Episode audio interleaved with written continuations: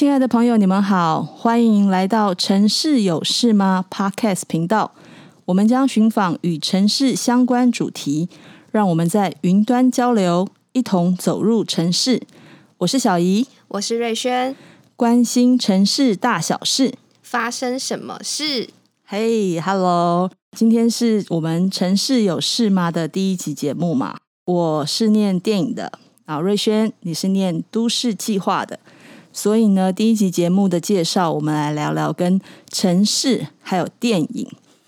瑞轩，你知道有多少电影片名里面有“城市”两个字的吗？嗯，我这样想起来，应该是《欲望城市》《动物方程式》，或再有一点年代感的，应该是《城市猎人》吧。哦，哇，讲出来就 大概可以 知道我的年纪。你，真的有看那个漫画吗？有有有，有哦，好，孟坡嘛，对不对？对对对，酷。好，还有哇，还有很多哎，移动城市、悲情城市、幸福城市、城市英雄，甚至于有一些它可能就是用城市来命名的哦，这个更多了。你躲马假期哦，有有有有 有听过，有有有。哦、天哪，哦，还有就是我们念电影的那个名作。广岛之恋啊，这个也有，你有听过这一部？哎、欸，我是有听过《广岛之恋》的歌歌啊，对对对对对对，莫文蔚的哦，对对对对，对，这有一部有一部电影哦，还有什么《巴黎我爱你》《东京狂想曲》《布拉格之恋》呃，《西雅图未眠》。台北的话还有什么？呃哦，台北晚九朝五啊，马达加斯加哦，好多好多，真的。非常非常多城市跟电影相关的连接，那应该是不是大家对这种城市其实都有很多的想象？我们可能在城市中与人相遇、结交朋友、成家立业、读书觅食，在城市中完成呢每个人的梦想。回过头来想一下，我们真的了解城市吗？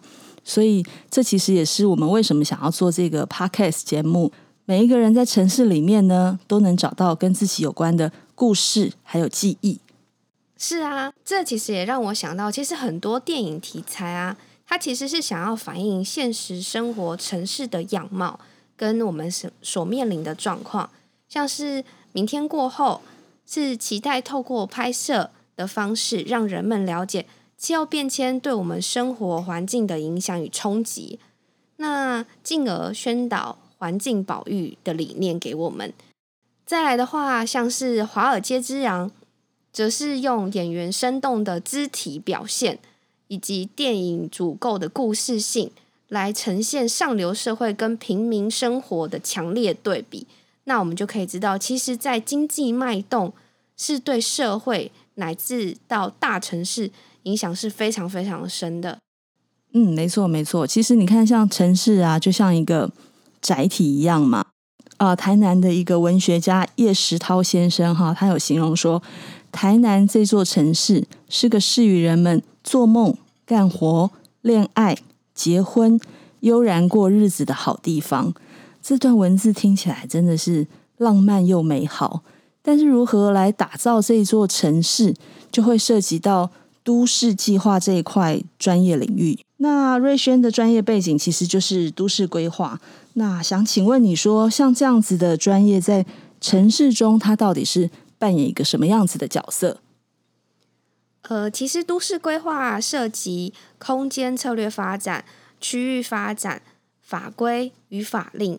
对于都市规划来说，其实除了理论基础，我们其实也会透过科学理性分析的方式，了解并考量在地利害关系人的需求，进而评估。开发跟环境保育间冲突，我们该怎么去做调处？尝试整合有效的资源，提出最适切的方案。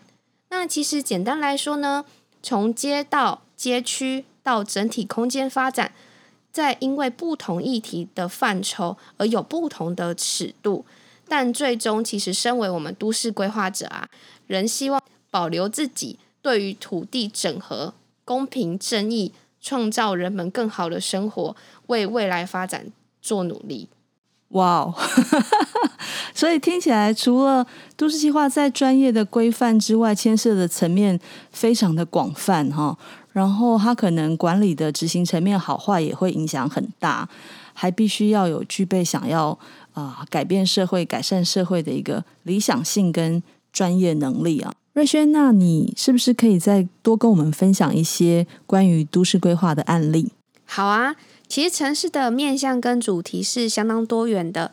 那我就从工业革命那时候发生了一个大家都知道的霍乱这个疾病作为案例的说明，是因为十九世纪啊发生了霍乱，而因为这个疾病呢造成很多的伤亡。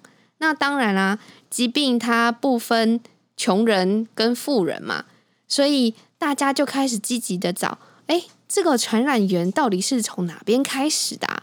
那后来发现呢，因为都市啊，它没有配置跟规划的概念哦，那导致生活环境啊非常的污秽拥挤，那更不用说劳动阶层他们的生活条件是如此的不堪。那也因为这样子的生活环境啊，所以导致疾病它快速的蔓延。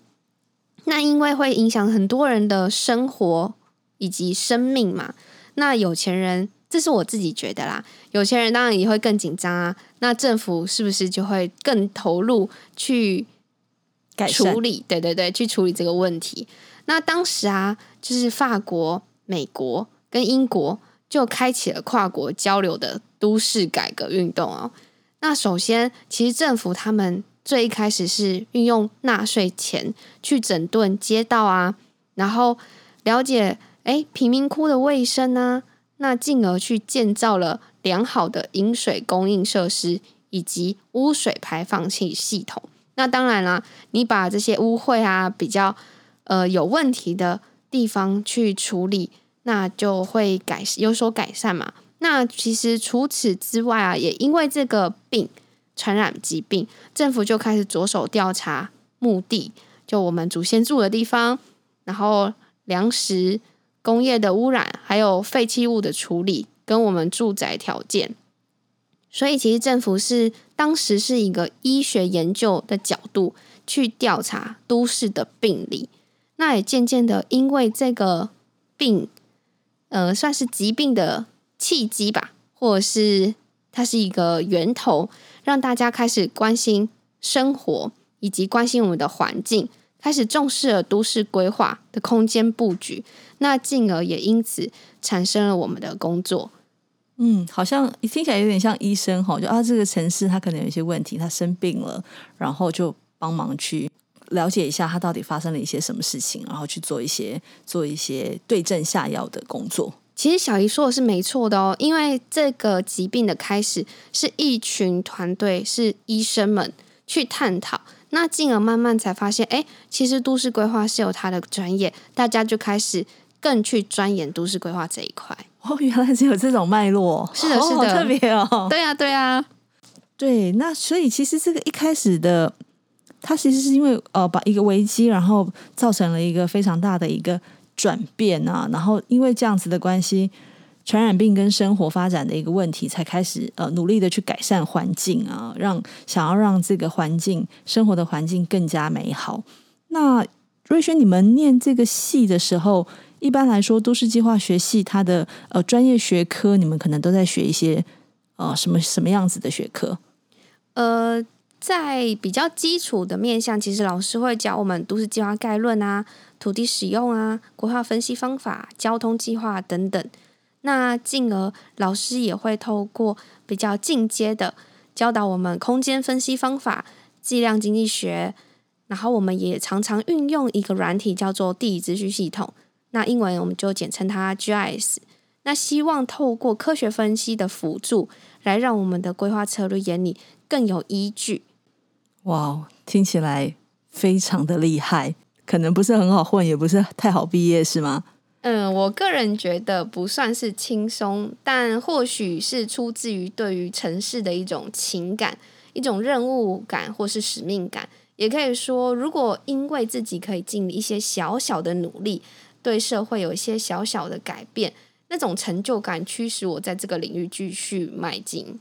是，所以就是等于是说，你在念这个这个科系的时候，你可能真的要对城市的议题，或是对人，他有一些理想性，或是一个感情，他可能会帮助你在这个这条道路上走的比较顺。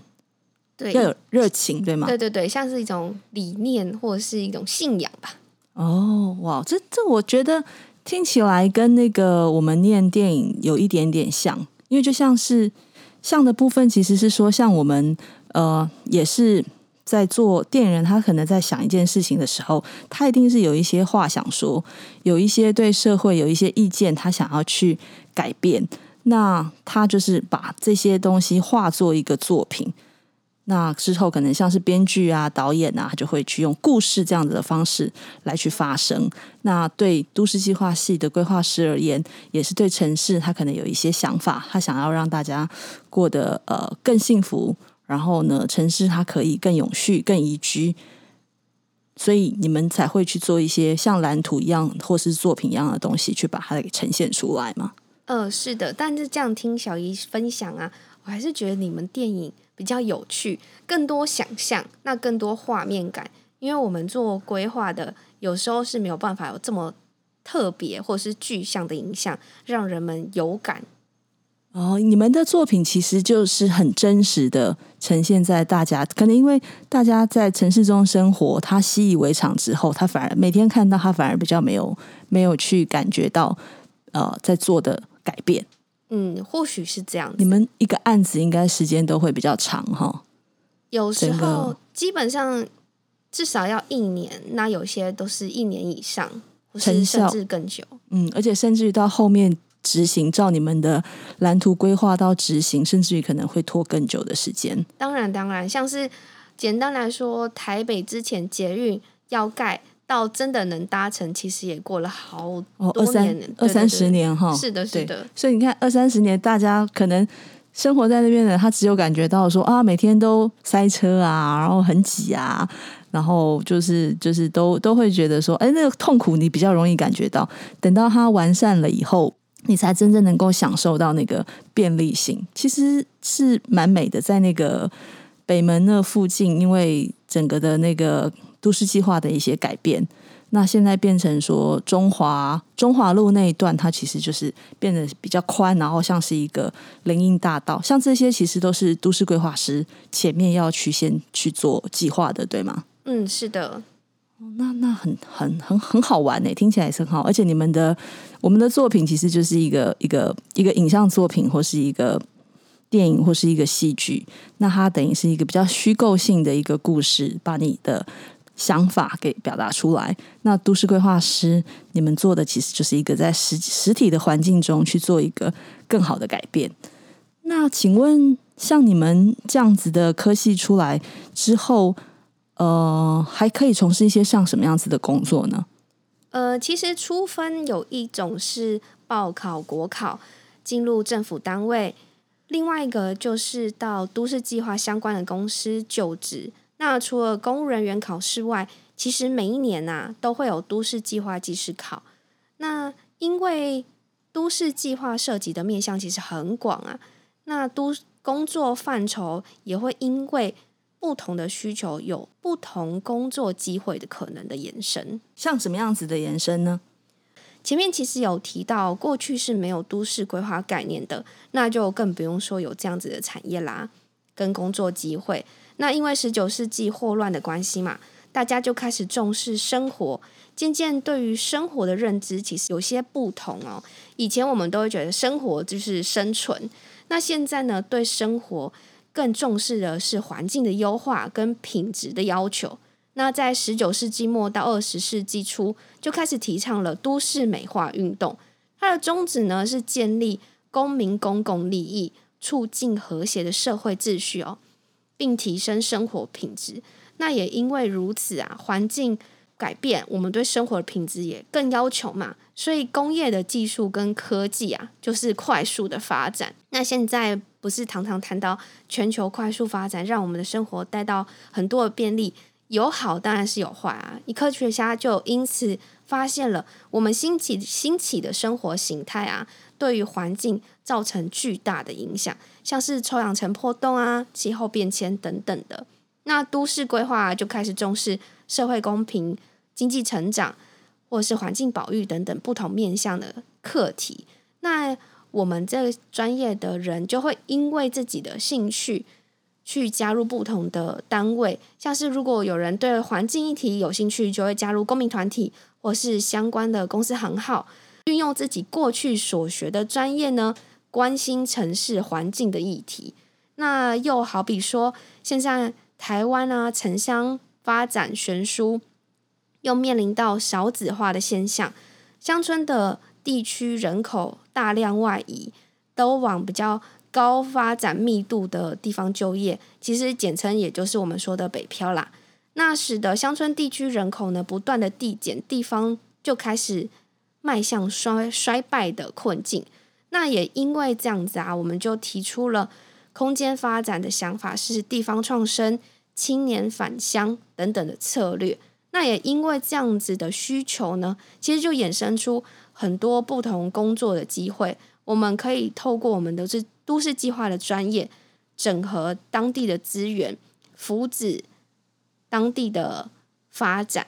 那也有因为这样子的契机或是机会啦，延伸到我们有些呃学长姐啊，或是学弟妹。就走下了产业从商的工作。那其实啊，都市规划这个专业，它有一个很核心的训练哦，就是借由数据的分析，有效整合地方的资源。当都市发展有不同需求或期待时，我们便能尝试我们的专业，进而衍生出很多的就业或是创业的机会。哇哦，听起来它真的方方面面。然后它牵涉的层面，感觉好像食衣住行、娱乐，它可能都有包含在其中。嗯、是啊，但其实也是有有弊，就是如果你越广，那势必就是不比较不够深。所以我们其实会在不同面向，虽然都市计划是一个统称，可能像交通啊、环境，它就比较是一个呃更缩小范畴的主题。那在那边去延伸更多的专业，或是延伸更多层可能去专精，那我们就会相对比刚刚说的方方面面做的还要更完整。嗯，等于是说你可能去挑其中的一项专业去深耕，做一个计划跟改变。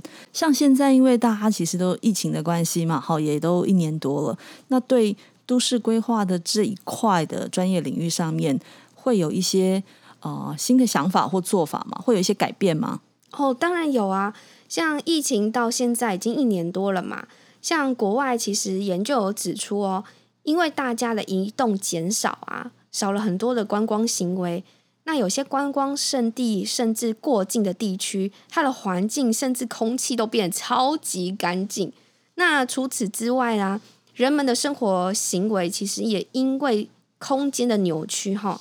透过网络啊、云端世界啊，克服了不能外出的限制啊。因为这样子的生活形态跟生活方式不一样，那我们其实也开始反思说，当后疫时代，我们的地区发展策略该如何应应？所以，其实我们也是在构思的。是，对，OK，这让我想到说，我前一阵子看过一部纪录片，它叫做《那个这一年地球变得不一样》。奈良不是有很多那个大家观光客以前都会喂他们吃仙贝的那些小鹿吗？那因为现在没有观光客了，结果小鹿他们会自己去想办法，然后带他们去走到可能呃几公里外祖先曾经去吃过的来自自然的大自然的一些食物。那这方面等于是说我们减少了喂食，所以也会减少了一些垃圾的。制造，然后呢，那鹿群们他们就会变成说啊，他们可能在吃的方面，它就变得更更自然，然后更天然。那他们整个健康好像也都变改善。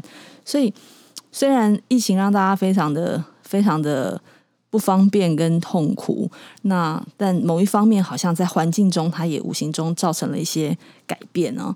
人类如果因为一些在乎一些议题，而产生了生活行为上的改变，其实是很好的。那城市的发展啊，其实也会随着人们的生活方式、行为与想法的脉动不同有所调整。其实很多事情看似与我们无关啊，其实大大小小的事情都跟我们自身非常的相关。是是，所以这也是我们想要制作这个节目的一个起心动念嘛。其实城市的发展脉动啊，真的跟我们的生活息息相关。像是看似跟我们与无关的事情，其实都跟都市啊、跟都市发展、跟空间布局都有大大的影响。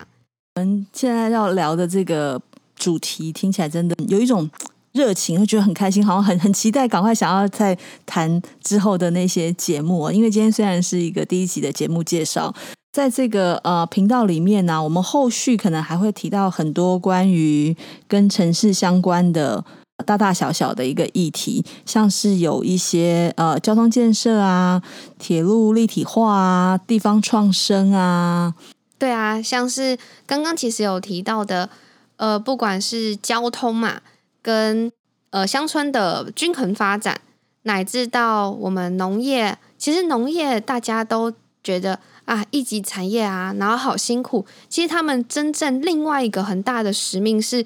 要确保我们台湾的粮食安全，是这块，这个也是一个很重要的一件事情哈。对啊，对啊，或许也是日后我们的讨论主题。我们这个节目后续还会邀请到专业的专家学者，或是相关性的呃，对这些议题了解的。其他一些团体的专业人士来访问，那希望大家会喜欢我们这个节目。然后，如果对我们这个节目呢，听起来有一些想法，想要跟我们分享或是沟通，我们有一个 Facebook 上面的一个平台，叫做都媒工作室，欢迎大家留言给我们。你们的支持是给我们最大的鼓励。城市有事吗？城市大小事。发生什么事？好，敬请期待下一集的节目。我们下一回见，拜拜，拜拜。拜拜。